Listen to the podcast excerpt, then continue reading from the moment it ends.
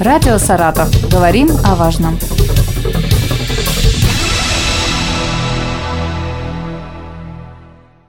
У микрофона Юлия Маслова. Здравствуйте. Сегодня со мной в студии Алексей Александрович Гурьянов, врач-травматолог. Здравствуйте. Добрый день. А, зима, как обычно, сезон травмоопасный. Перепады температур приводят к гололедице и гололеду на дороге. Какие травмы можно считать типичными в это время? Ну, типичные травмы в это время, конечно же, часто переломы, вывихи верхних, нижних конечностей.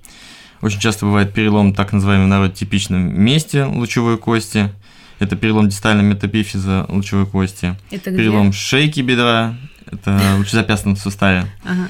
Перелом шейки бедра, черезверцельные переломы. Но перелом шейки бедра, мне кажется, больше к пожилым относится или вообще нету огр... Ну, ограничений ну, по возрасту? Конечно, чаще всего такими травмами страдают пожилые уже в возрасте, но и, в принципе, с молодыми тоже может случиться. А какие травмы считаются самыми опасными? Ну, как раз-таки опасными считаются э, переломы бедра, переломы со смещением, переломы нижних, верхних конечностей. Э, зачастую они требуют оперативного лечения. А есть ли еще вот разница по травмам у мужчин и у женщин и по возрасту? Ну, в принципе, мужчин и женщин, наверное, здесь нет, не будет такой градации. Но вот по возрасту, конечно же, разница имеется. Тот же самый перелом шейки бедра чаще всего страдает лица э, уже в возрасте, пожилого возраста. Я просто думала, может быть, у женщин выше риск из-за того, что все-таки обувь иногда хочется надеть каблуки э, в зимний период времени. Может быть, это как-то влияет на. Ну, честно говоря, такого не замечал, чтобы женщины чаще страдали. Угу. Вы уже сказали, что один из частых э, переломов это перелом шейки бедра. Как долго длится восстановление после такой травмы? Ну, тут все будет, в принципе, индивидуально, все зависит. Э, то есть некоторые моменты могут то есть, быть оперативное лечение, там будет уже другие сроки восстановления. Или же это консервативное лечение, естественно, там тоже будут сроки свои. Угу. И опять же, от человека тоже зависит, это зависит от его возраста, от сопутствующей патологии. От возможности, да, регенерировать? Да, это, ну, в принципе, от возможности реабилитироваться, потому угу. что, в принципе, такие переломы зачастую не срастаются, поэтому Э, человек приходится, ну, скажем так, подстраиваться уже под новые уровни жизни. Еще бывает такое, что люди не сразу обращаются в больницу. А по каким признакам можно понять, что ну все, уже пора к врачу? Ну, лучше, конечно, своевременно обращаться, не тянуть, но, в принципе, если, конечно же, боль э, не проходит, если есть отек, скажем так, э, боль при осевой нагрузке, то есть, когда человек наступает и чувствует боль, соответственно, нужно обратиться. Но, опять же, повторюсь, лучше все таки своевременно обращаться. Но наступает это, мы говорим про ноги больше. Ну, я, в общем, да. Еще может ли быть такое, что человек упал, ушибся, не заметил, вроде бы там синяк прошел, а через какое-то время эта травма может напомнить о себе?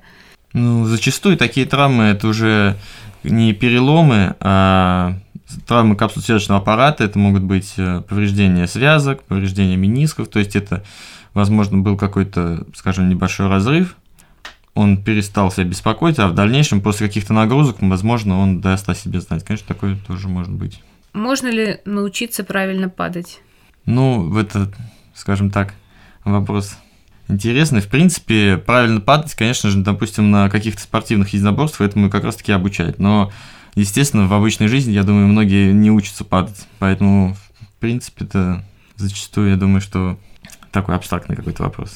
Можно как-то сказать, что там, допустим, лучше падать вперед, чем назад? Да ну, лучше, конечно, падать так, чтобы, ну, скажем, не на одну конечность как-то распределять вес на все тело. Скажем, лучше ушиб половину тела, ну, как бы мое мнение, чем перелом одной конечности. Еще одна опасность зимой – это сосульки и снег, которые могут упасть с крыш. В этом случае какие травмы могут быть? Ну, тут уже могут быть э, вполне серьезные себе травмы. Как правило, сосульки падают уже на голову. Там могут быть достаточно серьезные травмы, полегшие вплоть до летального исхода. И еще отдельная категория – это дети. На что надо обратить внимание родителям и как научить детей правильно пользоваться зимними гаджетами, такими как санки, тюбинги, лыжи, коньки и все остальное.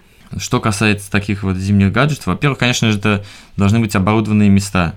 То есть а, потом это под наблюдением, за детьми нужно наблюдать, а, чтобы они не выезжали, опять же, на проезжие части, Но наиболее опасным, на мой взгляд, конечно же, это тюбинг будет, потому что он, в принципе, неуправляемый, и, можно сказать, он летит просто в свободном каком-то падении. Поэтому зачастую это самый наиболее травмоопасный. А вот санки нет? Санки, ну, все же как-то сейчас в современное время часто используется все-таки тюбинг чаще, чем санки. Но, в принципе, суть санок такая же, я думаю. Правда ли, что сейчас у нас э, кости стали хрупче? Ну, честно говоря, не, не, такого не могу сказать, не отмечал. А помогут ли витамины для укрепления костей от травм? Конечно, они не спасут. Витамин D не спасет от э, того, что где-то там пропустить лед, подскользнуться и от падения он не защитит. Вот. Но в целом, конечно же, нужно следить за здоровьем. А какие витамины для костей?